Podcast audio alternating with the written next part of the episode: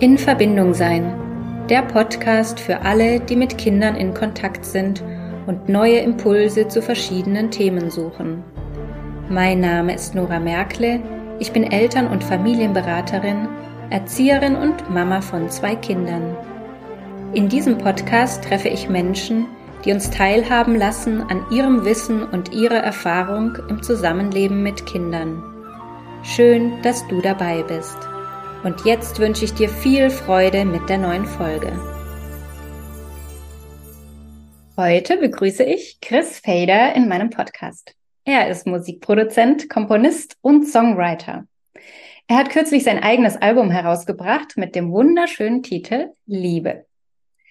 Der Grund, warum ich ihn heute hier eingeladen habe, ist seine persönliche Geschichte. Die wird er heute mit uns teilen. Er ist nämlich Papa von zwei Mädels im Alter von sechs und zwölf Jahren und hat sich mit seiner Familie dazu entschlossen, schulfrei zu leben. Mittlerweile begleitet er auch andere Familien, die sich für einen Weg entschieden haben, ohne Schule.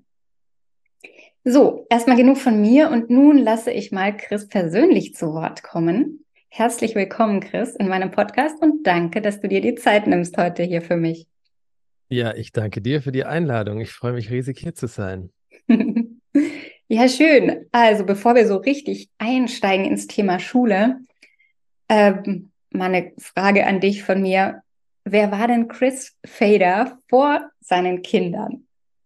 Eine sehr gute Frage. Ich glaube, ich war tatsächlich ein ziemlich anderer Mensch.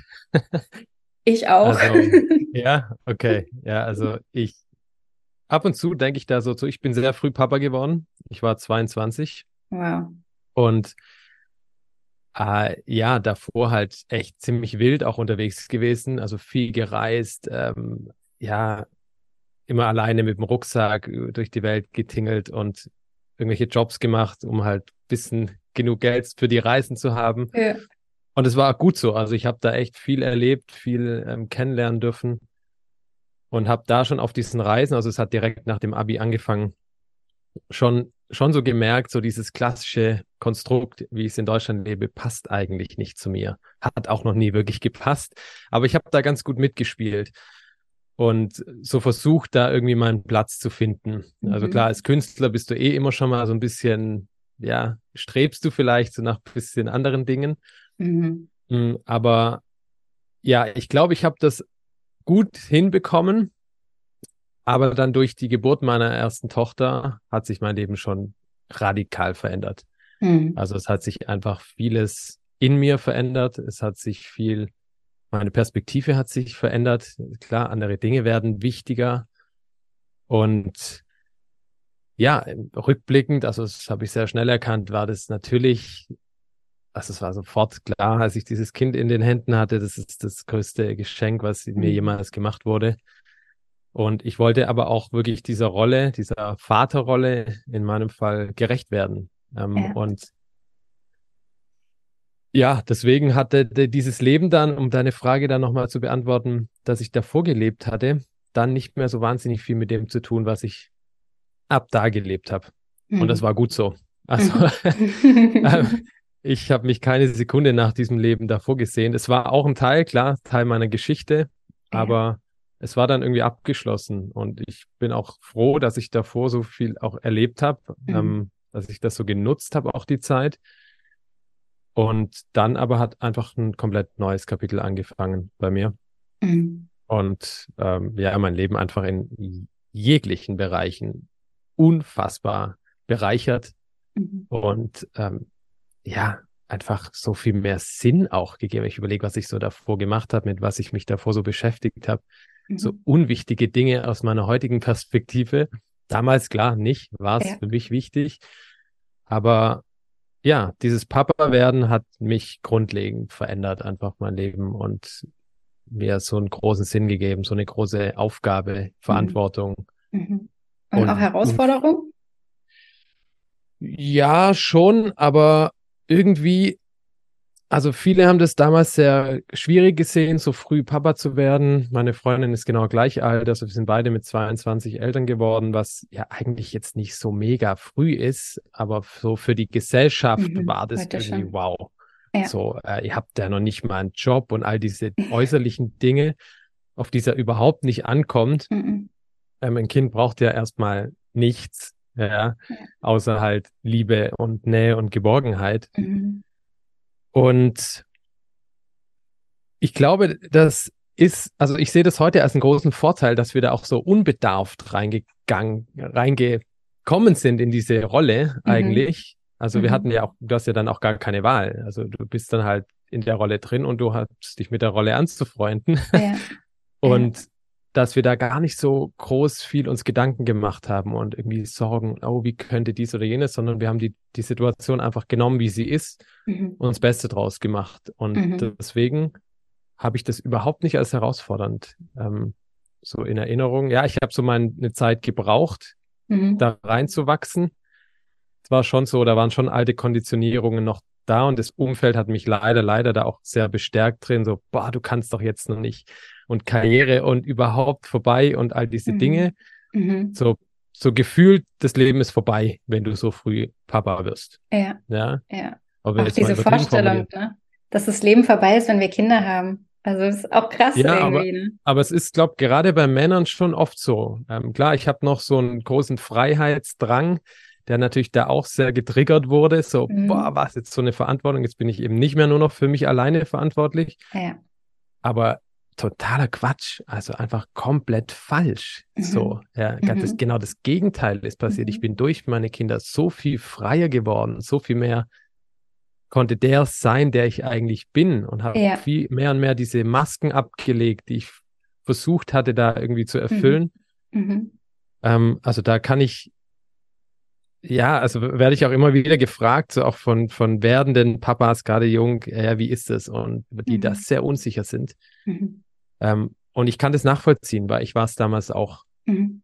Ähm, ja, aber auch. Es, es war total nach, im Nachhinein natürlich komplett unnötig. So, aber ich habe es halt einfach nicht besser gewusst damals. Ich habe mich da mhm. auch eben von außen viel verunsichern lassen. Äh, aber rückblickend natürlich mit Abstand das Schönste, Schönste, was mir passieren konnte. Ja. ja. Und ich bin sehr dankbar, dass ich auch so früh Papa geworden bin. Also mhm. es, ja, ich, wenn meine Tochter erwachsen ist mit 18, bin ich 40. Wow. Das ist schon cool. Ich werde jetzt 40 und meine Kinder sind klein. ja. ja. ja, genau, hat alles seine Vor- und Nachteile. Ähm, aber wie schön, deine, deine Geschichte da zu hören. Und ähm, Genau, dann habt ihr die ersten Jahre gemeinsam verbracht. Also wir wollen ja heute in, explizit auf das Thema Schule eingehen. Und ähm, erzähl mal so ein bisschen, wie war denn da der Prozess vielleicht auch ähm, für euch als Familie? Also diese Entscheidung dann zu treffen, äh, wir wollen eigentlich nicht dieses klassische ähm, Schulmodell für unsere Kinder oder erstmal für die eine Tochter, Nimm uns mal so ein bisschen mit auf diesen, diesen Weg. Ähm, wie ist dieser Prozess vielleicht auch entstanden? Oder wie kamt ihr überhaupt auf die Idee? Oder welche Menschen haben euch da vielleicht auch inspiriert, da einen anderen Weg zu wählen? Mhm. Also tatsächlich, für mich war das ein Auslöser, der erstmal auf den ersten Blick gar nichts mit der Schulthematik zu tun hat. Mhm. Und zwar war das meine Ernährungsumstellung. Mhm. Und ich habe mir nie wirklich Gedanken über Ernährung gemacht, habe halt gegessen, was auf dem Tisch stand. Okay. und äh, wenngleich meine Eltern da schon, gerade meine Mutter da uns schon immer viel mit ja, Gemüse und Bio und Zeug und so, die war da schon hinterher. Aber ansonsten, ja, wenn ich so jetzt heute nachdenke, was ich so als Jugendlicher und so in mich reingestopft habe, das ist echt krass. Mhm. Äh, und ich dachte damals trotzdem, weil ich viel Sport gemacht habe, ich habe auch nie geraucht und so, dass ich eigentlich total fit bin. Und dann bin ich durch meine Freundin auf eine pflanzliche Ernährung gekommen. Die hat mhm. immer schon viel ausprobiert. Und das habe ich dann, fand ich dann irgendwie spannend. Und da habe ich das erste Mal überhaupt mich dann mit dem Thema auseinandergesetzt. Und weshalb das so ein entscheidender Schritt war oder, oder ja, Punkt war, weil ich dann mal so erkannt habe für mich, dass ich ein Leben lang bisher Dinge getan habe, jeden Tag, die überhaupt nicht mit meinen Werten zu vereinbaren sind. Mhm.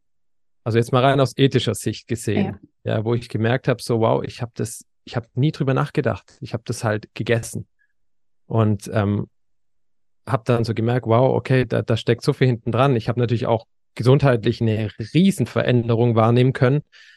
Ähm, und dann habe ich ja angefangen, das auf andere Bereiche zu übertragen. Mhm. Deine Aber Werte so gemerkt, im Prinzip. Genau, gemerkt, ja. so wo lebe ich eigentlich auch nicht nach meinen Werten ja. ähm, und wo, worüber, was nehme ich einfach so hin, ohne es jemals für mich selbst kritisch hinterfragt zu haben. Ja. Und da kam dann relativ schnell auch das Thema Schule oder überhaupt Bildung.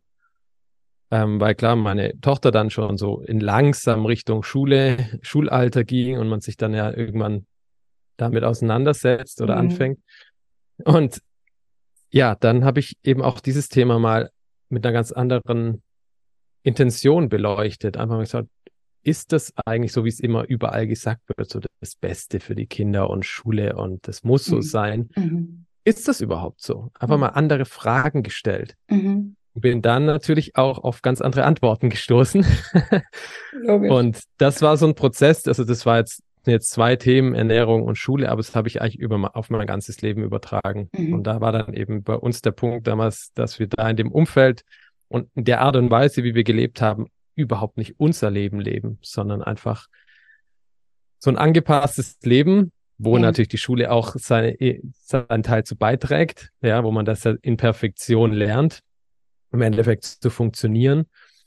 Und ja, dann sind wir damals auch ins Ausland gezogen, weil wir einfach mhm. gemerkt haben, so, wir sehnen uns eigentlich tief in uns nach was ganz anderem. Ja. Mhm. Und seitdem leben wir unser Leben, was äh, würde jetzt hier den Rahmen weit sprengen, aber das war so der Auslöser damals. Und das war gar nicht so das Ziel, wir wollen jetzt unbedingt ohne Schule leben, sondern wir wussten einfach nur, das System, wie es da ist, mhm. ist nichts für uns vor allen Dingen, aber nicht für unsere Tochter. Das ist mhm. natürlich immer der Fokus. Ja? ja. Und sie wurde dann ganz kurz eingeschult in Deutschland tatsächlich noch, auch wenn wir damals schon wussten, wir gehen ins Ausland. Sie wusste es nicht, es wusste niemand. Wir haben es mhm. mit niemand kommuniziert. Und es ist völlig nach hinten losgegangen. Also es war eine Oberkatastrophe, diese drei, vier Wochen Schule, wo sie war. Das hat uns natürlich nochmal zusätzlich bestärkt. Ja. Die Erfahrung war trotzdem irgendwie wichtig, auch für uns alle. Ähm, und ja, seitdem leben wir das jetzt seit über fünf Jahren und mhm.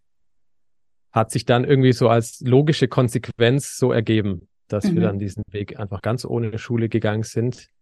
Ähm, und ich bin auch gar nicht groß gegen die Schule, das ist gar nicht mein Fokus, sondern mhm. ich, ich möchte wirklich immer den Fokus darauf richten, auch in meinen eigenen Coachings, die ich gebe, einfach so dieses, dieses, dieses Plus was das Leben ohne Schule mit sich bringen kann, mhm. auf jeden Fall. Ja, ja. Heißt ja auch, auch nicht, wie Schule einfach heute noch ist. Ja, also auf jeden Fall. Ja, da ist so, ich glaube, das kommt mehr und mehr auch an, dass da Bedarf ist. Und ich denke, es gibt da einfach, es sollte auch verschiedene alternative Wege und Lösungen geben. Mhm. Und unser Weg war eben der ganz ohne Schule. Und wir mhm. sind unfassbar happy mit diesem Weg. Und ich darf es jeden Tag sehen, was es mit meinen Kindern macht, was es mit mir macht, was es mhm. mit uns als Familie macht. Mhm. Und bin sehr, sehr dankbar, dass wir damals den Mut aufgebracht haben, ähm, ja. einfach loszugehen. Auch wenn der Weg, möchte ich hier dazu sagen, völlig unklar war. Wir sind nach Portugal, wir kannten niemanden, wir haben kein Wort Portugiesisch gesprochen. Aber es war einfach klar, lass uns einfach losgehen und schauen, mhm. was das Leben uns anbietet. Und es ist, es ist so wunderschön geworden. Und ja. Ja, das mal in der ganz schnellen Kurzfassung. Ja, ja. Wie kann man sich denn dann so einen Tag in der Familie Feder vorstellen? Also ich möchte noch mal kurz anmerken, ihr macht ja auch nicht Homeschooling. Vielleicht können wir hier noch mal ganz kurz differenzieren. Es gibt ja auch ähm, die Möglichkeit, zum Beispiel Homeschooling zu machen, also wo die Kinder zu Hause unterrichtet werden. Darum geht's ja bei euch nicht, sondern wirklich ums Freilernen. Ja. Ähm, wie sieht denn dann ein Tag bei euch aus? Äh, mach mal so ein paar Beispiele, dass äh, ja sich die Zuhörer zu und Zuhörerinnen hier so ein bisschen das vorstellen können. Ja, tatsächlich sieht unser Tag erstmal sehr schön aus. das klingt schon mal gut. also es ist wirklich so, ich liege abends in meinem Bett und lasse so den Tag nochmal so ein bisschen Revue passieren. Und es ist jedes Mal so, wo ich denke, so, wow, wir haben wieder so einen wunderschönen Tag gehabt zusammen. Mhm. Und das ist ganz wichtig, was du gerade erwähnt hast, dass wir tatsächlich kein Homeschooling machen, was viele damit oft dann verwechseln. Genau. Okay, Kinder gehen nicht in die Schule als so Homeschooling, sondern wir mhm. machen wirklich, ja, ich weiß nicht, da gibt es so Begriffe wie Unschooling oder, oder sowas. Ja. Ähm, ist mir auch egal, wie man das dann betitelt, aber wir machen keinen Unterricht zu Hause. Ja. Also wir nehmen jetzt nicht die Rolle des Lehrers ein oder mhm. sowas, sondern das Lernen ist für mich, und das sehe ich jetzt seit vielen Jahren, eigentlich seit ich Papa bin, und jeder, der Kinder mal ein bisschen beobachtet, kann das feststellen. Mhm. Und bei sich selbst im Übrigen auch, dass Lernen die ganze Zeit geschieht. Mhm. Mhm. Lernen ist für mich nichts, was wir tun, sondern es geschieht mit uns. Da können wir gar nichts dagegen machen. Nee, die, die kleinen andere, Kinder sind ja das beste Beispiel. Ja, weil wir uns das genau. ja komischerweise nicht mehr vorstellen können, sobald die in die Schule kommen. Aber wie haben denn die Kinder laufen gelernt? Wie haben die denn sprechen gelernt? Da stand ja keiner hin und hat gesagt, so, und heute lernen wir mal Wort XY, sondern das ist die Bindung und die Beziehung, die du zu deinem Kind hast äh, und was du vormachst. Ja, und ja, das, dass das nicht einfach aufhört, bloß weil ein Kind sechs Jahre alt wird, das ist spannend. Also, dass, dass wir uns das eigentlich nicht vorstellen können, dass das anders gehen kann. Genau, und das, das sind so, so Dinge, auf die ich gestoßen bin, weil ich mal damals andere Fragen gestellt habe und ja. überlegt habe, warum sollte das eigentlich aufhören? Mhm. Und wir haben das ja, das ist so eingetrichtert, dass wir dann denken, ja, das muss dann in den Kontext der Schule oder in irgendeiner Betreuung sein. Ja. Das muss von außen den Kindern irgendwie mhm. angelernt werden und, und wir verwechseln da oft auch Lernen mit auswendig lernen, mhm. weil das, was wir in der Schule tun, ist auswendig lernen. Genau. Und das ist eine bewusste Handlung. Da setze ich mich hin und lerne das auswendig, aber das führt halt leider auch dazu, dass wir 90 Prozent von allem, was wir in der Schule lernen, wieder vergessen. Ja. Und das ist weit überall anerkannt. Jeder wird dir das bestätigen. Mhm. Ja. Und was ich bei meinen Kindern einfach sehe, und das ist mein Ansatz, den wir haben, den Raum zu geben, sich völlig frei entfalten zu können ihren eigenen Interessen, ihrer eigenen intrinsischen Motivation nachzugehen und die Dinge zu tun, die das Kind interessieren. Mhm. Und wenn man Kinder beobachtet, sieht man, Kinder haben so viele Interessen, die haben so viele Fragen, die haben so eine Neugierde, was die hier mitbringen auf diese Welt. Und das hört nicht auf. Nee. Das hört überhaupt, das hört erst dann auf, wenn wir von außen Dinge draufstülpen und dann lernen, etwas Negatives wird, etwas Mühsames wird, ähm, und wenn wir aber das einfach lassen und deswegen braucht es da keinen Unterricht oder mhm. irgendeine Art von Vorgabe, sondern es passiert die ganze Zeit von morgens bis abends, was mhm. meine Kinder aufsaugen. Und das ist eben der große Unterschied. Wenn diese Begeisterung da ist, wenn das Interesse für ein Thema da ist, ja. dann geht das Lernen ja so schnell, da können wir gar nicht schauen. Ja, also wie du hast schon Laufen oder Sprechen jetzt erwähnt, das ist ja auch was, das lernt das Kind ja auf seine eigene Art und Weise, ja. in seinem Tempo und zu seiner richtigen Zeit. Und heute interessiert sich kein Mensch mehr, wann hast du sprechen gelernt, wann hast du laufen gelernt, war das jetzt mit einem Jahr, war das mit 15 Monaten, ist mhm. doch völlig egal. Mhm. Ja, ich meine, auch da fangen wir schon an, uns jetzt Stress zu machen, wenn ein Kind mit 18 Monaten noch nicht läuft. Oh, sch ja. schwierig. Ja, weil wir, und das ist natürlich die absolute Grundlage bei uns zu Hause, einfach hundertprozentiges Vertrauen in unsere Kinder haben.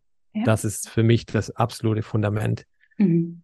Und ja, das ist so, weil du hast nach dem Alltag gefragt, erstmal so die, die Basis, dass wir keinen Unterricht haben. Wir haben einfach, die Kinder haben den Raum und die Zeit von mhm. morgens bis abends ihren Dingen nachzugehen. Und es klingt jetzt für viele gleich so, wow, die Kinder sind ja völlig verwöhnt, können ja nur tun und lassen, was sie wollen. Das hat damit überhaupt nichts zu tun, mhm. ähm, weil die Kinder haben auch Bock, andere Dinge zu machen. Die, wir sind die Vorbilder unserer Kinder, die haben auch Lust einzukaufen, die haben Lust, Haushalt zu machen, Wäsche zu waschen, die haben Lust abzuwaschen in der Küche, die haben Lust zu kochen, zu backen. Mhm. Überall wollen die Kinder ja dabei sein. Die wollen ja mhm. so sein wie wir. Ja, die wollen in dieser Erwachsenenwelt auch ein Teil davon sein. Und das heißt, es sind so viele Bereiche abgedeckt und auch diese einzelnen Dingen, die Fächer, was wir in der Schule in Fächern teilen, das gibt's ja so im realen Leben nicht. Es spielt ja alles miteinander, es ist so verwoben. Ja. Ja, also einkaufen. Du gehst einkaufen als Kind. Meine, meine Kinder gehen alleine einkaufen. Wie ist das mit dem Geld? Aha, da gibt's irgendwie Euro und Cent. Jetzt sind wir gerade in Schweden, da gibt's Kronen. Wie kann man das umrechnen? Woher weiß ich, wie viel Euro das ist? Bist du eigentlich schon voll in Mathe drin? Mhm. Ja, du bist Mhm. sowieso im Lesen und Schreiben Mhm. drin. Mhm. Schreibst den Einkaufszettel, wirst natürlich nachher im Einkaufsladen lesen, wie heißt das, wo finde ich Mhm. das? Gehen raus, sind unter Leuten, im Bus, im Einkaufsladen, überall. Also schon ganz viel soziale Komponenten, die mit reinspielen. Dann gehen sie einkaufen, erleben noch alles Mögliche dort, treffen irgendwelche neuen Leute und was weiß ich was, kommen mit Riesengeschichten wieder nach Hause, völlig erfüllt und strahlen und oh Papa, ich habe das und das und du musst da auch mal hin, ich habe da was Neues entdeckt. Und dann kochen sie zum Beispiel oder backen. Ja, bist du wieder Mhm. voll drin in, in Sachen abwiegen. Ja, Mhm. hier Gramm, Kilo, Verhältnis 1 zu 4 mischen, Mhm. 35 Minuten im Ofen und was weiß ich was. Ja, Mhm. es sind so viele Bereiche, wo die Kinder dann fragen, was ist das? Das möchte ich wissen. Ja, Mhm. weil es in dem Moment relevant ist für das Kind. Ja, Nicht, weil ich jetzt sage, so es ist jetzt wichtig zu wissen, was ist 200 Gramm plus 130 Gramm, sondern weil das Kind in diesem Rezept sieht, in diesem Kuchen, das es gerade backen will, das ist gerade für mich wichtig. Also möchte ich auch wissen, wie das funktioniert. Ja. Und dann erklärst du es einmal, wenn du es überhaupt erklären musst, wenn es nicht selber schon längst auf die Lösung gekommen ist Mhm. und es hat sich für immer, abge Mhm. für immer abgespeichert. Mhm. Da musst du nicht wiederholen, da musst du das nicht jeden Tag nochmal machen, sondern das ist einmal erklärt Mhm. und sofort für immer abgespeichert. Mhm. Das ist der Modus, in dem du dich befindest, wenn du diese intrinsische Motivation hast und die Begeisterung für ein Ja. Thema hast. Ja, ja, und das ist Und- spannend, was du gerade sagst, weil das ähm, in unseren Erwachsenenköpfen oft so differenziert ähm, verstanden wird. Also, dass das Spaß und Spiel ist und dass das andere Lernen ist. Mhm. Ja, also kochen, backen, ja, kann man mal machen, ja, vielleicht sogar als Belohnung machen wir jetzt zusammen, weil du warst ganz äh, toll in der Schule oder angepasst oder was auch immer. Ähm, und dass genau das Lernen eigentlich dort das stattfindet, während Spiel und Spaß. Das wird so differenziert betrachtet. Das ist eigentlich unglaublich. Also als Ja. wenn Lernen keinen Spaß machen dürfte. Auf jeden Fall. Das ist, das ist genau das, was dann eben die Folge ist, wenn du halt das Ja. musst, ja, wenn es mit einem Zwang verbunden ist. Mhm. Ähm, und das ist eigentlich für mich total unnatürlich. Das ist total unnatürlich, weil wir haben diese, wir haben diese Neugierde, wir wollen lernen die ganze Zeit. Das ist ja auch das, was man Kindern dann oft unterstellt, die dann nicht in die Schule gehen, die sitzen Mhm. nur rum und machen gar nichts. Genau das Gegenteil ist der Fall. Ja. Ja. Es braucht manchmal, das ist auch wichtig zu wissen, so eine Übergangsphase. Man nennt das das Deschooling, also das Entschulen. Manche Mhm. sprechen auch vom Entgiften. Aber es ist wirklich so, es braucht oft Kinder, die in der Schule waren oder auch im Kindergarten, die das gewohnt sind. So dieses, mir wird eigentlich von morgens bis abends vorgegeben, was ich wann zu tun habe. Du Mhm. weißt, wann du wo sein musst. Jetzt hol dein Heft raus. Wir nehmen die rote Farbe jetzt. Mhm. Und jetzt darfst du sprechen, jetzt aber nicht. Und Mhm. dir wird dir alles vorgegeben. Ja. Und da gewöhnt man sich natürlich dran. Und wir sehen das ja auch in der Gesellschaft im Endeffekt. Das, das geht ja weiter nach der Schule. Mhm. Ja. Und das, was wollte ich jetzt eigentlich sagen? Ähm, Du hast von ich dem, von dem ähm, Entwöhnen quasi, dass es so eine Genau, ja, Übergangsphase danke. gibt. genau, Mhm. super, vielen Dank. Und dass, wenn man Kinder aus der Schule dann rausnimmt, dass eine Zeit braucht, bis das Kind sich natürlich an diese neuen Umstände, an diese neue Struktur gewöhnt hat. Das ist ganz, Mhm. ganz wichtig, weil viele Mhm. haben da zu wenig Geduld und merken dann, oh Gott, nach zwei, drei Wochen, das Kind kommt gar nicht klar. Meistens Mhm. ist es vielleicht auch wütend und aggressiv, weil dich Mhm. natürlich all diese unerfüllten Bedürfnisse und Emotionen, die unterdrückt wurden in der Schule, Mhm. erstmal rausgelassen werden müssen. Deswegen wirklich dieses Entgiften. Ja. Ähm, und dann denken, boah, das geht ja überhaupt nicht. Ich schicke das Kind lieber wieder in die Schule. Mhm. Ja. Mhm. Und da zu wenig Wissen im Endeffekt haben, dass es braucht, so eine Übergangsphase. Mhm. Und dann kommt aber, und das erzählen mir alle auch, die, da, die ich da begleite, so ein, wie so ein Tag X, wo das Kind wie ausgewechselt ist. So, wow, ich erkenne mein Kind nicht wieder. Das strahlt, das hat Freude, das hat Fragen, das hat Interessen. Das Mhm. blüht auf. So, das Mhm. ist dann das, wo das Kind dann wieder, aber es kann echt brauchen. Das kann sechs Monate, es kann teilweise sogar ein Jahr brauchen, habe ich schon gehört von Leuten, bis, das heißt aber auch nicht, dass das Kind in der Zeit nichts macht. Das ist ja auch so eine Sache, dass wir immer denken, lernen muss man sofort sehen. Man muss da Fortschritte sehen. Mhm. Das ist ja gar nicht so. Mhm. Also, um beim Laufen zu bleiben, Mhm. Laufen lernen, das Kind lernt nicht jeden Tag einen Schritt mehr, sondern es versucht, versucht, fällt hin, versucht und irgendwann kann es laufen und dann schon ziemlich gut. Ja. Ja, also es ist also eigentlich so ein, so ein sprunghaftes Ding und vieles vom Lernen passiert auch in unserem Kopf. Mhm. Also ich beobachte es gerade bei meiner jüngsten Tochter, die gerade voll im, im Lesen drin ist, aber ohne Mhm. dass man das sieht. Ich beobachte es einfach nur Ja. wie sie an den Buchstaben steht, wie sie mit dem Mund so ganz leise schon versucht, die Worte zu sagen. Aber du kannst es jetzt nicht messen oder sowas, Ja. sondern in ihrem Kopf seit Wochen jetzt schon arbeitet es auf Hochtouren, Mhm. dieses Lesen lernen. Und ich weiß, wie bei meiner ältesten Tochter das auch war, die kommt auf einmal um die Ecke und Mhm. sagt, ohne dass ich ein Wort mit ihr geübt habe oder Mhm. lernen musste, Mhm. so wie wir das Lernen betrachten. Papa, ich kann lesen. Mhm. Und ich so, wie du kannst lesen? Ja, ich kann schon seit einigen Wochen lesen. Ich habe es euch nur nicht verraten, weil ich noch heimlich mitlesen wollte bei euren Sachen. Und ich kann fließend lesen. Ja. Ja. Und dann auch sehr schnell schreiben. Und die hat heute mit ihren zwölf Jahren jetzt ein Vielfaches von denen an Büchern gelesen, was ich in meinem ganzen Leben gelesen habe. Einfach weil es ihr eine unglaubliche Freude macht und weil sie Mhm. die Zeit hat, diese Mhm. Dinge auch zu tun.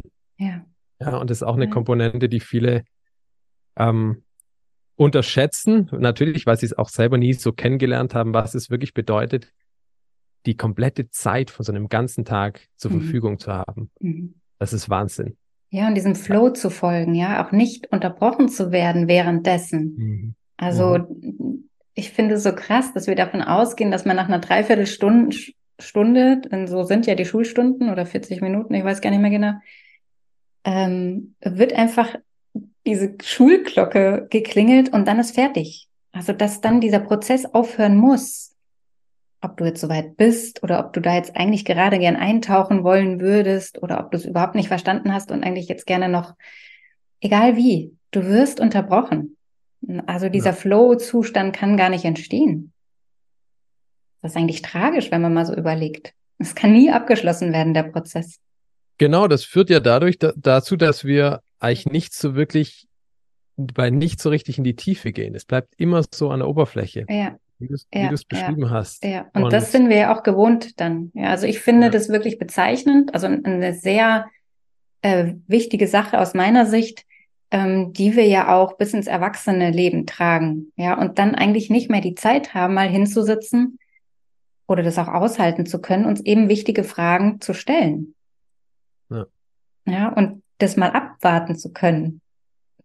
Das Fall. dauert ja auch, ja. Oder so seine eigenen Antworten auf irgendwas finden zu können. Das ist ja nicht mehr angenehm. Ja. Ja. Wie sich das dann so weiterzieht einfach auch. Das ist äh, schade eigentlich. Wenn man es eigentlich ja mal hatte, da wieder hinzukommen. Ja, vor allem, wir haben alle ja auch einen, einen eigenen Rhythmus und das finde ich auch Ja. ganz wichtig. Also das sehe ich bei meinen Kindern, die leben halt, also das heißt jetzt bei Kindern, weil wir sagen, wir haben keine Schule oder sowas, machen keinen Unterricht, heißt es nicht, dass es völlig planlos ist jeder Mhm. Tag, sondern es braucht eine gewisse Struktur. Mhm. Das ist für mich ganz wichtig. Mhm. Ich glaube, für alle Menschen ist es Ja. wichtig, Ja. aber eben auch oder gerade für Kinder, die brauchen eine gewisse Struktur und es Mhm. gibt ihnen Sicherheit. Ja. Routinen oder Aber- sowas meinst du, ne? Genau, genau. Mhm. Das ist, sind, sind Rituale und, Mhm. und der eigene Rhythmus. Und Mhm. der, die bilden eine, von ganz alleine eine Struktur. Mhm. Aber das ist eben jetzt keine künstlich erstellte, weil ich meine, das ist jetzt richtig, sondern Ja. das geschieht von ganz alleine. Ja, Mhm. das ist zum Beispiel, wann die Kinder ins Bett gehen. Mhm. Das sagt nicht ich, jo, jetzt ist 21 Uhr, jetzt geht ihr ins Bett, sondern die Kinder gehen ins Bett, wenn sie müde sind. Mhm. So, Punkt. Und das Mhm. ist aber dann trotzdem immer zu einer ähnlichen Zeit, weil das einfach der eigene Rhythmus ist, der sich dann einstellt. Und das bei meinen Kindern ziemlich spät. Die gehen sehr, sehr spät ins Bett. Mhm. Es ist aber auch egal. Ja, die spielen dann, die spielen und spielen und lesen oder was auch immer Mhm. und sagen dann von sich aus, Mama, Papa, ich bin jetzt müde. Da gibt's keinen Stress, da gibt's kein, du musst jetzt und jetzt ist aber schon so und so viel Uhr, mach mal, weil morgen früh Schule oder sowas, sondern die sagen von sich aus, also einfach auch dieses, dieses Wahrnehmen des eigenen Körpers. Ja, so, okay, ich merke jetzt, ich würde vielleicht gern noch weiterspielen, aber ich merke, ich bin einfach zu müde. Mhm. Und ich weiß aber auch im Hinterkopf, ich kann morgen früh einfach nahtlos an dem Spiel ansetzen, ansetzen. und weitermachen. Ja. Und nicht, oh shit, Panik, weil ich habe jetzt erstmal eine Woche Schule und vielleicht mhm. nächstes Wochenende kann ich wieder mein Lego weiterbauen, sondern ähm, das, das ist so, das ist so mit so viel, deswegen meine ich, es ist nicht nur für die Kinder, sondern für die ganze Familie so ein Frieden, mhm. so ein, so eine Harmonie, die bei uns einfach herrscht. Mhm. Ich muss mir das immer wieder bewusst machen, weil das für uns natürlich schon so normal ist. Ja, aber wenn ich dann ab und zu mal so in andere Familien reinblicke, ohne das bewerten zu wollen, überhaupt ja. nicht, merke ich so, wow, das ja. ist echt krass, wie schön mhm. das bei uns zugeht. Mhm. Und so geht das Kind eben dann ins Bett und das braucht dann auch ein, ein, Ritual, das ist auch ganz wichtig, wie dann dieses ins Bett gehen abläuft mit der mhm. gute Nachtgeschichte und ich habe das lieb und ich bin für das dankbar und was weiß ich, wie das halt bei uns so gemacht ja. wird. Ja. Auch das gibt dem Kind wieder eine Sicherheit, ja, dieses ja. Ritual des ins Bett gehen. Und dann schläft das Kind so lange, bis es ausgeschlafen ist, wenn es von alleine aufwacht. Und ich glaube, ich hoffe, wir können uns daran erinnern, wie wir uns fühlen, wenn wir ausgeschlafen sind. Wenn wir aufstehen, wir haben Lust, wir haben Kraft, wir sind in unserer Energie, in unserer mhm. Mitte mhm. und starten ja schon ganz anders in den Tag und gehen auch mhm. mit dieser Energie durch den Tag. Mhm. Und so ist es bei meinen Kindern. Sie wachen von alleine auf, wenn sie ausgeschlafen sind. Das ist mal um neun, mal schläft man vielleicht bis um zehn und manchmal vielleicht auch bis um elf, wenn es am Abend denke, aber es ist völlig egal. Mhm. Ja, ich selber stehe früher auf, weil ich habe Lust, ich genieße diesen Morgen dann, das Wissen für mich, gehe mit dem Hund raus und so. Aber wir haben keinen Wecker. Bei uns klingelt kein ja. Wecker, auch ja. bei mir nicht. Ja, also ich habe auch, auch morgens, wenn ich um acht einen Termin habe, ähm, ich abends, bevor ich einschlafe, das ist wirklich so, setze ich quasi wie in meinen inneren Wecker, wann ich aufwache. Mhm. Wenn ich jetzt sage, ich möchte um acht aufstehen, wache ich fünf Minuten vor acht auf. Mhm. Äh, auch wenn ich um vier ins Bett gegangen bin, ist es so. Wenn ich sage, ich möchte heute mal bis um zehn schlafen, dann wache ich zehn Minuten, äh, fünf Minuten vor zehn auf. Es ist echt so. Krass. Und das heißt, es gibt da auch allein schon dieses Morgen, wenn ich an meine Schulzeit denke, wie ich morgens geweckt wurde, ich habe es gehasst. Ich habe es mhm. wirklich gehasst, dieses morgens geweckt los. werden. Ich wollte ja. einfach nur weiter pennen. Ja. ja. Und vielleicht wäre ich dann auch super gern aufgestanden und auch gern in die Schule gegangen, so. Mhm. Ähm, wobei ich relativ gern tatsächlich auch selber in die Schule gegangen bin. Aber dieses morgens aufstehen, wie viel Ärger und Streit es schon bei uns in der Familie mhm. verursacht hat, mhm. Das gibt's alles bei uns nicht. Mhm. Und ja, deswegen, also ich, ich, könnte jetzt auf so viele Bereiche eingehen, ähm, mhm. aber das ist so, wir starten gemeinsam in den Tag mit einem gemeinsamen Ritual, dem gemeinsamen Frühstück. Jeder erzählt, was, mhm. was er geträumt hat und auch was er sich wünscht für den Tag, welche Wünsche ja. da sind, also welche Bedürfnisse da sind, und dann schauen wir, wie kriegen wir das unter in dem mhm. Tag. Mhm. Und so strukturiert sich ja auch schon wieder ein Tag, weil der eine, ich möchte ins Museum gehen, ich möchte halt ein bisschen für mich Zeit haben, ich möchte was auch immer im Freunde sehen. Und dann schauen wir, wie kriegen wir das alles unter oder ja, man kriegt ja. noch nicht alles unter, aber ähm, ja. so gestaltet sich von ganz alleine der Tag mhm. und ähm, es deckt, wie gesagt, so viele Bereiche oder eigentlich alles ab, was das Leben halt so mit sich bringt. Ja. Mhm. Meine nächste Frage wäre gewesen, ob ihr auch mal Zweifel hattet. Aber wenn ich dir jetzt so zugehört habe, die letzte, die letzte, ja, dreiviertel Stunde, glaube ich schon, ähm, erübrigt sich die Frage, glaube ich. Also ihr seid so, so sicher und safe irgendwie mit dem, was ähm, euer Weg geworden ist, weil es einfach eurer ist aber berichte gerne mal. Vielleicht gab es ja auch Phasen, wo ihr dachtet, hm, ähm, ist das wirklich das Richtige? Oder auch vielleicht Zweifel aus dem Umfeld. Familie. Ja, Zweifel Bekannte. aus dem Umfeld auf jeden Fall. Klar, auf jeden Fall gab es Zweifel mhm. aus dem Umfeld.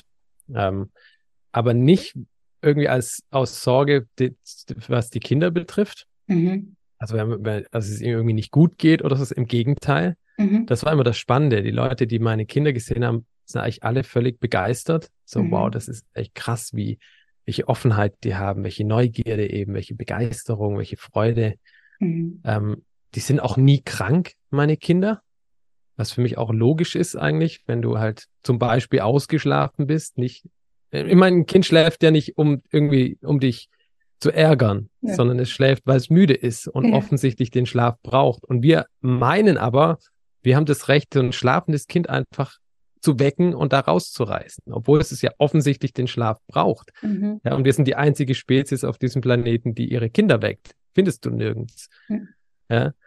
Und ähm, da, das ist spannend, weil die Leute, die meine Kinder kennenlernen, immer total begeistert sind und aber trotzdem halt noch so eigene Muster in sich tragen und halt zum Beispiel denken, ja, ich würde den Kindern ihre Zukunft verbauen, weil sie zum Beispiel keinen Schulabschluss haben. Das ist ein ganz typische Das ist der größte, mhm, der Ähm, größte Knackpunkt immer. Also das ist auch, was ich immer wieder höre. Ähm, also die größte Angst auch. Ja, Ja. dass die das mal nicht machen könnten. Wobei das, ich meine, meine Kinder sind noch klein, aber auch heute ist es ja möglich, einen externen Abschluss zu machen, wenn Kinder denn irgendwann entscheiden, ich möchte gerne da und dort studieren gehen und dafür brauche ich das, dann ist das ja jederzeit möglich. Genau, das ist ganz Mhm. wichtig zu wissen, dass dafür musst du nicht eine Minute in der Schule gewesen sein, Nee. um deinen Abschluss nachzuholen und jegliche Art von Abschluss, also bis zum Abitur. Und Ja. jetzt sagen natürlich viele, ja gut, das ist ja nicht möglich, ein Abitur zu machen, wenn du nicht in der Schule warst. Ich kenne einige, die das gemacht haben, die nie in der Schule waren. Die sind eigentlich alle 1,0 Abi-Kandidaten und das ist für mich auch völlig, völlig klar. Mhm. Weil die machen ja nicht nix in der Mhm. Zeit, ja. Ähm, das heißt, die sitzen jetzt nicht 13 Jahre lang rum und lernen gar nichts, sondern die lernen viel, viel mehr. Und vor allen Dingen, wenn sie nachher diese Motivation haben, ich möchte ein Abi machen, weil ich Mhm. zum Beispiel studieren möchte, Mhm. dann haben sie die eigene Motivation, den eigenen Drive, Ja. dieses Abi zu machen. Das ist schon, eine- es ist ein Riesenunterschied. Ja, sie wissen, wofür sie es tun. Es gibt Mhm. einen Sinn, warum Ja. sie dieses Abi brauchen. Mal abgesehen von der Tatsache, ob du das überhaupt brauchst. Ich habe mein Abi nie wieder gebraucht. Ja, und viele meiner Freunde, die beruflich sehr, sehr erfolgreich sind, auch nicht. Ja, Mhm. also Mhm. ist ja nicht so, dass du jetzt ohne ein Abi nicht klarkommst im Leben. Ja, Ja. und diese Kinder sind meistens auch so kreativ, dass die, also meine Tochter jetzt mit zwölf Jahren, ähm, sie möchte sich jetzt ein, möchte sich ein Pferd kaufen. Das ist ihr großer Wunsch. Ja, Mhm. so ein Lieblingspferd, das möchte sie gerne haben. Mhm. Und wie sie sich jetzt da reinfuchst in dieses Thema, also sie weiß nicht nur alles über Pferde, sondern auch jetzt so die Business-Seite. Die lief jetzt los vorgestern in, in ein großes so ein Laden, wo es so Pferdezubehör gibt und hat sich alles aufgeschrieben, was sie braucht. Da durchgegangen und hat sich die Preise aufgeschrieben und es ausgerechnet, was es Wie nachher toll. gibt, damit sie einen Überblick bekommt, was braucht man denn an Geld für so ein Pferd. Ja. Und die hat Business-Ideen, also wie sie jetzt Geld verdienen könnte, Ja. da, da, da fällt dir gar nichts mehr ein. Also abartig. Und die könnte mit ihren zwölf Jahren, das meine ich wirklich so, die könnte schon alleine leben Mhm. von dem, was sie an Fähigkeiten, was sie hat. Mhm. Mhm. Wie gesagt, ob das Haushalt ist, ob das Einkaufen ist, ob das Kochen ist, ob Backen ist und selbst Business, Geld verdienen, hat die so geile Ideen und Mhm. könnt, würde das auch machen, wenn sie es müsste. Ja. Ja. Ja. Ähm, also es ist sehr, ja, ist sehr spannend und deswegen ähm, die, die Angst äh, mit dem Schulabschluss ist äh, totaler Quatsch, Mhm. ähm, wenn man, wenn man um die Möglichkeiten weiß. Eine andere Angst, die natürlich oft kam von außen, ist überhaupt, weil man eben Schule mit Lernen verbindet und denkt, wenn ein Kind nicht in die Schule geht, lernt es nichts, Mhm. ähm, dass viele dachten, oh ja, oh Gott, die Kinder werden nichts lernen oder zu wenig Mhm. oder das Falsche. Das ist so eine sehr weit Mhm. verbreitete Angst, aber immer nur von Menschen gewesen, die meine Kinder nie getroffen haben. Mhm. Sobald die Leute meine Kinder sehen, ist die Angst nicht mehr, Ja. nicht mehr präsent. Ja. Mm, Und gleichzeitig habe ich sehr früh für mich erkannt, und da hat mir auch, glaube ich, schon diese, diese pflanzliche Ernährungsweise schon gewisse Vorarbeit geleistet, so eine gewisse Stärke habe ich mir da angeeignet, weil da natürlich auch wahnsinnig viel Gegenwind kam und Sorgen und sonst was. Ähm, heute auch schon lange nicht mehr. Ähm, aber da ja, habe ich einfach erkannt, das möchte ich auch allen Menschen mitgeben, die Ängste und Sorgen von anderen sind nicht deine Ängste und Sorgen Mhm. und erst recht nicht die von deinen Kindern. Mhm. Das ist die von den Menschen, wo das herkommt und da darf man es auch belassen. Genau. So. Genau. Muss man auch gar nicht werten, man muss sich da auch nicht rechtfertigen oder Mhm. sonst was, sondern wenn du, wenn du Sorge hast, okay, Mhm. ist völlig in Mhm. Ordnung, wirklich, Mhm. dann mach du es anders. Mhm. Ich für mich wähle den Weg, das fühlt sich gut an. Ja. Punkt. So. Ja. Ja. Ja, ähm, absolut. aber von unserer Seite aus, weil du nach den Bedenken gefragt hast, nicht eine Sekunde. Mhm. Nicht Ja, eine das höre ich Sekunde raus. hatten wir irgendwie einen Moment. Also ja. das Ding ist ja, ich sehe es ja jeden Tag. Ich, ich kann ja jeden Tag meine Kinder miterleben. Mhm. Und das, also ist von Sorge, also genau das mhm. Gegenteil. Mhm. Ähm, ja. Ich bin so überzeugt davon. Und das sage ich jetzt nicht nur so, sondern das ist wirklich so, weil ich es jeden Tag miterlebe. Ja, und sehe, was das, was, was das mit meinen Kindern, aber eben auch, wie ich es jetzt schon so leicht angedeutet habe, auch mit uns als Familie macht, weil einfach so viele Störf- und Stressfaktoren, die oft kommen von außen, von der Schule, von irgendwelchen Gruppendynamiken oder was weiß ich was, mhm. ähm, die haben wir alle nicht. Mhm. Und das, das schafft unglaublich viel Frieden. Und ja. Ähm, ja. ja. Deswegen hat es mich ja. ja. auch so ge gerufen, das Thema weiter nach außen zu tragen. Ich danke mhm. dir herzlich auch hier für die Gelegenheit, Sehr gerne. das über deinen tollen Podcast zu machen. Mm. Und habe auch gemerkt, es, es ist viel Bedarf da draußen und es gibt Immer viele mehr. Menschen, die verständlicherweise unsicher sind mhm. und Sorgen haben und nicht wissen, wie fange ich an und geht das überhaupt? Und deswegen hat mich das so stark gerufen in letzter Zeit, mhm. da einfach auch als ja, Begleiter, und ich finde, da sind ja auch, auch Geschichten wie jetzt deine zum Beispiel sehr inspirierend. Ich glaube, dass es für viele Menschen auch wichtig ist, das einfach mal zu, zu sehen bei anderen, okay, das, das geht. Ja, also ich will, möchte jetzt gar nicht von Funktionieren sprechen, sondern mehr, dass äh, ja, dieses Beispiel einfach von anderen Familien zu, zu sehen, mitzuerleben, äh, dass diese Kinder auch glücklich äh, groß werden können und trotzdem lesen, schreiben und rechnen können am Ende ihrer äh, ja, Kindheit sozusagen, ähm, was ja einfach für viele erstmal im Kopf gar nicht vorstellbar ist. Und deswegen finde ich das wichtig, einfach äh, solche Sachen auch nach außen zu tragen, um einfach zu inspirieren. Ja, und, ähm, Voll, weil es gibt ja, ja, du hast recht. Es gibt zu wenig Vorbilder natürlich bis jetzt, ja, an denen man sich orientieren kann. Man kennt ja. das so vereinzelte Geschichten, aber so wirklich Leute, die das so konsequent leben, wie wir es jetzt tun, auch über viele Jahre, ähm, gibt es tatsächlich zu wenige. Ja. Das heißt genau. zu wenig. Es gibt halt einfach wenige und deswegen ist es, glaube ich, wichtig, auch, dass die Menschen sich zeigen, die das leben. Also Mir geht es gar nicht darum, Leute zu überreden oder zu missionieren oder mhm. irgendwie sowas, Gar nicht. Jeder geht mhm. seinen eigenen Weg und das mhm. ist auch gut so. Mhm. Aber einfach, ja, eher vielleicht zu inspirieren und zu, genau. zu schauen, hey, es ist möglich. So, ja. weil sich viele schon nach was anderem sehnen, auf jeden ja. Fall. Und vor allem merken, es passt für diese Kinder der heutigen Zeit, passt dieses alte Konstrukt für viele, viele einfach nicht mehr. Mhm. Und das, das passt eigentlich schon lange nicht mehr. Nur, und wir wissen das ja selbst auch aus wissenschaftlicher Sicht, dass es, äh, dass wir so nicht lernen, dass wir so nicht aufnahmefähig sind und so weiter. Und dennoch bin ich der Überzeugung, dass diese Revolution quasi von unten stattfinden wird und nicht von oben, also ähm, vom Kultusministerium oder wem auch immer ähm, ausgehen wird. Und deswegen äh, freue ich mich immer wieder ähm, zu sehen, dass immer mehr Eltern sich äh, erstens dafür interessieren, aber auch einfach kritische Fragen stellen. Ja? Oder auch Kinder. Also meine Tochter mhm. sagte letztens zu mir, Mama, stell dir vor, es gibt Schulen, da müssen die fragen, wenn die aufs Klo müssen. Und wenn die mhm. nicht gehen können, das ist ganz schlimm für die Blase. und erst musste ich so lachen und später, ja, ging mir das irgendwie auch nicht mehr aus dem Kopf, ja, weil das ist tatsächlich, äh, das ist einfach ein menschliches Bedürfnis, das manchmal untersagt wird oder wo unter mh, hm, Umständen irgendwie, ähm, die dem einfach nicht nachgehen äh, können. Jetzt als ein banales Beispiel, ja.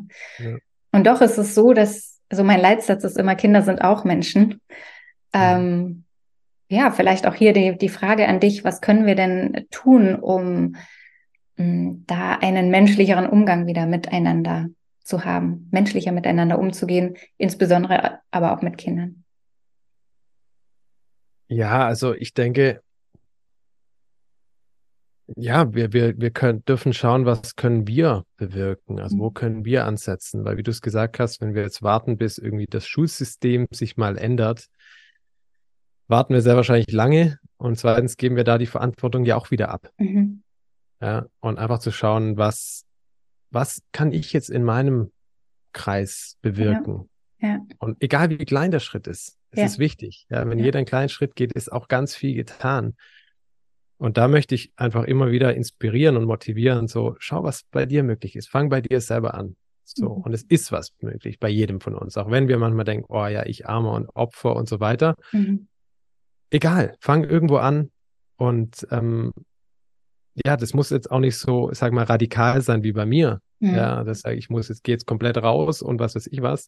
Mhm. Kann eine Lösung sein, ja, kann der Weg sein. Es kann aber auch noch zehn Steps dazwischen ja brauchen. Aber wichtig ist, glaube ich, einfach aktiv zu werden und sich auch wieder der eigenen, der Eigenverantwortung irgendwie klar ja. zu sein.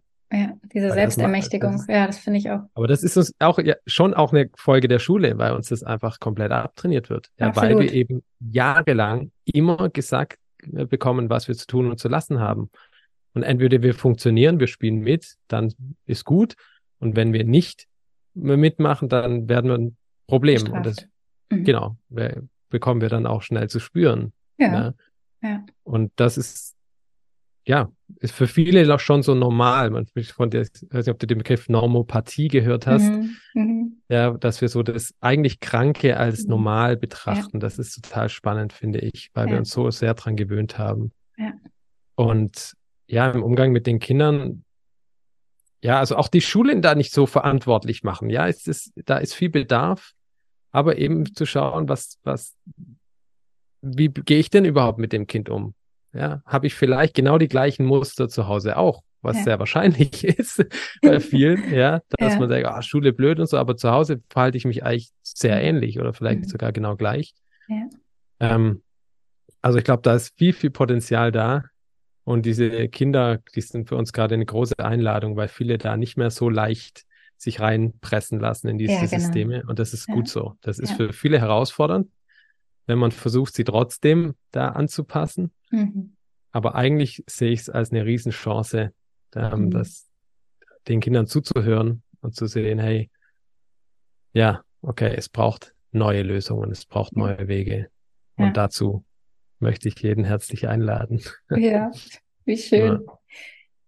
Chris, wie stellst du dir denn so die nächsten Jahre mit deiner Familie vor? Habt ihr da Ideen im Kopf oder vielleicht sogar schon konkrete Pläne oder wie geht's weiter bei euch? Also, wir waren jetzt einige Jahre in Portugal. Das war ganz, ganz toll für uns und haben aber dort dann gemerkt, das Kapitel ist irgendwie vollständig. Mhm. Auch wenn das so vom Verstand her nicht irgendwie logisch ist, aber wir sind einfach eine Familie, die sehr nach ihrem Herzen lebt, wirklich voll nach dem Gefühl und es ist immer richtig. Auch wenn der Verstand da ja immer wieder mal gerne dazwischen krätscht. Mm, und so hat es uns dann nach Schweden verschlagen letztes Jahr. Wo wir jetzt immer noch sind. Und wussten aber auch gleichzeitig, das ist eine Zwischenstation für uns. Das heißt, für uns geht es auf jeden Fall, ich glaube, es sogar recht bald, so mein Gefühl, mhm. ähm, nochmal weiter. Mm. Und dann wünschen wir uns schon irgendwie einen Ort, wo, also denke ich jetzt im Moment mal, wo wir dann mhm. bleiben, bis die Kids aus dem Haus sind. Mhm. Ähm, und ja, da natürlich im besten Falle, oder das wünschen wir uns ja ein Umfeld, wo eben auch dieses Schulthema irgendwie getragen mhm. ist. Ja. Und wo es im Idealfall natürlich auch noch andere Menschen und Familien gibt, die, die das ähnlich leben, zumindest. Mhm. Mhm. Ähm, das ist so, glaube ich, so die nächste Station für uns. Mhm. Und ansonsten, ich freue mich eigentlich auf alles, was kommt. das und, klingt gut. Ja, gleichzeitig auch ist mir auch wichtig, meine Kinder können jederzeit zur Schule gehen, wenn ja. sie das möchten. Also ich bin ja. jetzt nicht einer, der sagt, du darfst nicht in die Schule gehen. Ja, überhaupt nicht, sondern die haben jeden Tag die freie Wahl. Mhm. Aber wenn ich, ich frage sie auch immer wieder, hast du nicht mal Lust, hier in die Schule zu schauen? Mhm. Die Kleine sagt sofort auf gar keinen Fall. Ja, will sie nicht, will zu Hause sein, will mit ihren Sachen spielen und so. Mhm. Mm, und die Große sagt, ähm, sie hat eigentlich gar keine Zeit, um in die Schule zu gehen. Bin viel zu beschäftigt. Ja. ja, mit ihr, all ihren Dingen und Projekten und Sachen. Ja. Und da fällt mir übrigens gerade ein, dass, äh, weil du ja auch neulich Ricardo Leppe zu Gast in deinem Podcast mhm. hattest, auch ein guter Freund von mir geworden. Mhm ähm, der viel sich auch mit Lerntechniken beschäftigt. Das ja. ist ja auch was, ähm, das es ja, wenn man denn mal wirklich was auswendig lernen möchte oder sich was merken möchte, ja so viel effektivere Techniken auch gibt. Mhm. Und so hatten wir das neulich mit Mathe. Da hat meine Älteste hat sich mega so wochenlang für Mathe interessiert, wollte alles Mögliche wissen.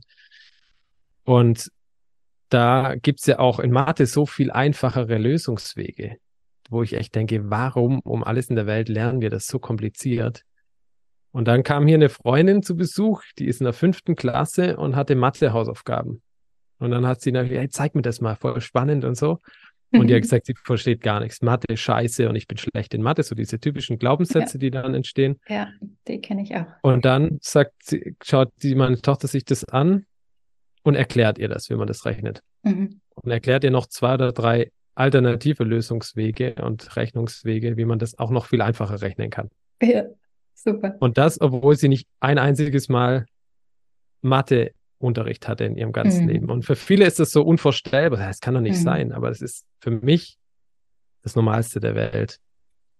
Ja. Wenn das Interesse da ist, kann auch ja. sein, ich interessiert Mathe in dem Umfang überhaupt nicht.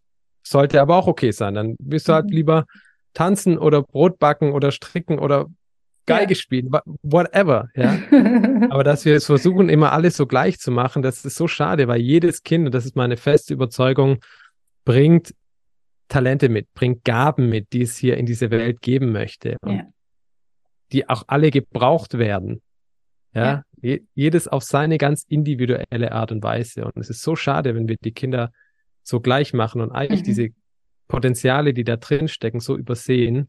Ja. Und eben diese besonderen Gaben, die mitgebracht werden, die Talente, mhm. oftmals gar keinen Raum haben, weil sie halt eben nicht in dieses sehr enge Fenster passen, was ja. wir in der Schule haben. Und ja, sich auch da als Elternteil zu lösen und eben sagen, auch wenn mein Kind sich jetzt nicht für Mathe interessiert, ja. ist es genau gleich gut und gleich liebenswert und hat halt dafür dann wo ganz anderes eine, eine Stärke und Interesse. Ja, auch diese Neugier Mathe, herauszufinden. Wer ist denn dieses kleine Wesen, was da vor mir sitzt? Ja, also erstmal entdecken, selber entdecken, wer das ist, ja. herausfinden. Ja. Ja. ja diese eigene Entdeckerfreunde äh, wieder zu finden, würde jetzt Gerhard Hüther sagen wahrscheinlich. Ja. ja, voll. Und das ist das, was ich durch meine Kinder viel gelernt habe, wirklich mich an diese Anteile in mir wieder zu erinnern. Ja. Begeisterung zum Beispiel. Genau. Begeisterung ist so, so ein elementares. Ding. Ja. Gibt es ein tolles Buch von André Stern, ja. ähm, das ich sehr empfehlen kann, mit dem Titel Begeisterung. Mhm. Und das ist ansteckend. Und wenn du die Kinder mhm. in dieser Begeisterung siehst, äh, egal welch, ob das jetzt das kleine Vögelchen ist da draußen, das gerade mhm. Hilfe braucht, weil es irgendwie vom Baum runtergefallen ist oder so, mit welcher Hingabe und Begeisterung sich dann nur diesem Vögelchen widmen, das ist, das ist so ansteckend mhm. und das hat auch für mich ähm, wieder so viel Begeisterung freigesetzt in meinem Leben und mhm. ich habe mir das erlaubt, auch wieder leben zu dürfen. Ja. ja. Also es ist, ist so ein schöner, schöner Kreislauf, der dann da entsteht. Ja. Hm, für alle Beteiligten. Also sehr schön. Ja, aber wenn wir die Kinder nicht als eben unfertige, unvollkommene Wesen betrachten, sondern ganz im Gegenteil, für mich, sie für mich echt meine großen Lehrer sind. So mhm. sehe ich das eigentlich, weil sie mhm. Mich an so viele Dinge erinnern, die ich leider irgendwie mir habe abtrainieren lassen oder ja. ähm, vergessen habe einfach im Laufe des, ja, dieses Lebens hier. Ja. ja. Hast du vielleicht abschließend noch ein, ein paar Impulse, die du uns mit auf den Weg geben kannst ähm, für Familien, die vielleicht schon ohne Schule äh, leben oder Freilerner sind oder sich vielleicht auch einfach nur erstmal dafür interessieren? Ein paar Impulse, ja, die du ihnen mit auf den Weg geben würdest, wenn sie sich auf diese Reise machen. Mm. Ja, erstmal glaube ich, ist einfach jeder Weg individuell. Also es, mhm. es, keiner wird den Weg gehen, den wir jetzt als Familie gehen. Ja. Ähm, dass man das erstmal weiß, dass man da jetzt sich auch nicht groß irgendwie vergleichen muss oder so. Mhm. Und ansonsten, mh, mm, ja, ich hatte vorhin schon gesagt, Vertrauen. Vertrauen ist für mich das Grundelement, das es braucht für so einen Weg. Ähm, und da lohnt sich auch einfach mal zu, zu selbst zu reflektieren, wo überall Misstrauen eigentlich da ist. Und das ist erstaunlich viel in unserer Gesellschaft. Sehr, sehr vieles baut auf Misstrauen auf. Mhm. Und allein sich das mal bewusst zu machen, so einen Fokus dafür zu bekommen, das mhm. hilft schon. Um mhm. selber einfach immer wieder sich daran zu erinnern, ah, Moment mal, hier falle ich wieder ins Misstrauen. Ich möchte doch eigentlich im Vertrauen bleiben. Beim Vertrauen ja. ist alles so viel einfacher. Ja. ja. Und unsere Kinder haben es auch verdient, ja, dass wir ihnen bedingungslos vertrauen. Mhm. Und ansonsten, ja, es gibt, äh, natürlich viele Impulse, die ich da geben kann, weil es einfach ein sehr, auch sehr umfangreiches Thema ist. Ja, ja, ja es, es ging jetzt nur um ein paar ähm, ja, einfache Dinge. Ähm, ansonsten äh, kann man sich auch jederzeit bei dir melden. Ich werde auch alles unter dem Podcast verlinken, dass man dich einfach erreichen kann. Äh, wenn sich jemand wirklich in der Tiefe dafür interessiert, dann bist du auf jeden Fall Ansprechpartner und dann können die sich auch jederzeit bei dir melden für ein ja, Gespräch. Sehr, sehr gerne. Genau. Oder auch mehrere. Genau. Ja. Ähm, jetzt habe ich noch eine Frage für dich und die stelle ich allen, die hier zu mir in den Podcast kommen. Es ist äh, immer die gleiche Frage mit super unterschiedlichen Antworten. Ich bin gespannt auf deine. Ähm, was würdest du dem kleinen Chris heute sagen wollen oder ihm mit auf den Weg geben? Was heißt kleiner Chris? Als du klein warst. Wie alt kannst du dir aussuchen, aber ein, als du noch ein kleiner Junge warst, was würdest du dem heute sagen? Hm. Ich würde ihm sagen, Ja, wahrscheinlich genau dieses, ich würde ihm dieses Vertrauen mitgeben, was ich tatsächlich schon sehr groß mitbekommen habe von meiner Familie, von meinen mhm. Eltern, das möchte ich hier wirklich dazu sagen. Mm, aber noch mal mehr. Mhm. so dieses, ja. du bist genau richtig so, wie du bist. Ja.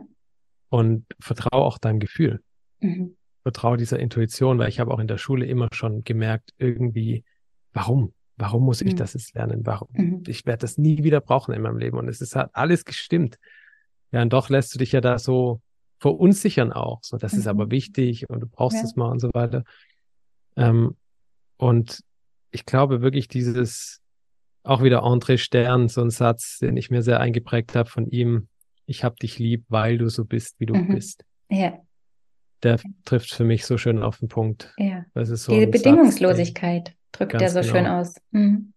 Und das wünsche ich eigentlich jedem Kind, mhm. dass, dass, dass das möglichst jeden Tag zu hören bekommt und auch ja. zu fühlen bekommt. Nicht nur, dass es genau. eine Floskel ist, die man halt raushaut, weil sie gut klingt, sondern wirklich, ja. dass die Eltern sich das verinnerlichen. Und das würde ich jedem Kind mhm. weitergeben, somit gerne auch mir, meinem ja. kleinen Ich. Das ist ein schönes Schlusswort. Ich danke dir von Herzen, Chris, dass du dir die Zeit genommen hast und deine ganz persönliche Geschichte hier mit uns geteilt hast. Und ähm, hoffentlich ganz, ganz viele inspirierst und ansteckst, äh, auch mit deiner Begeisterungsfähigkeit. Ich möchte hier auch noch mal einen kurzen Hinweis auf deine Musik geben. Ähm, die kann ich auch gerne hier verlinken, wenn du möchtest. Du hast ja noch nicht lange ein Album rausgebracht. und ähm, genau, vielleicht inspiriert auch das ein bisschen. ja, ich danke dir wirklich. Vielen, vielen lieben Dank dir. Sehr gerne. Tschüss, Chris. Ciao. Schön, dass du heute mit dabei warst.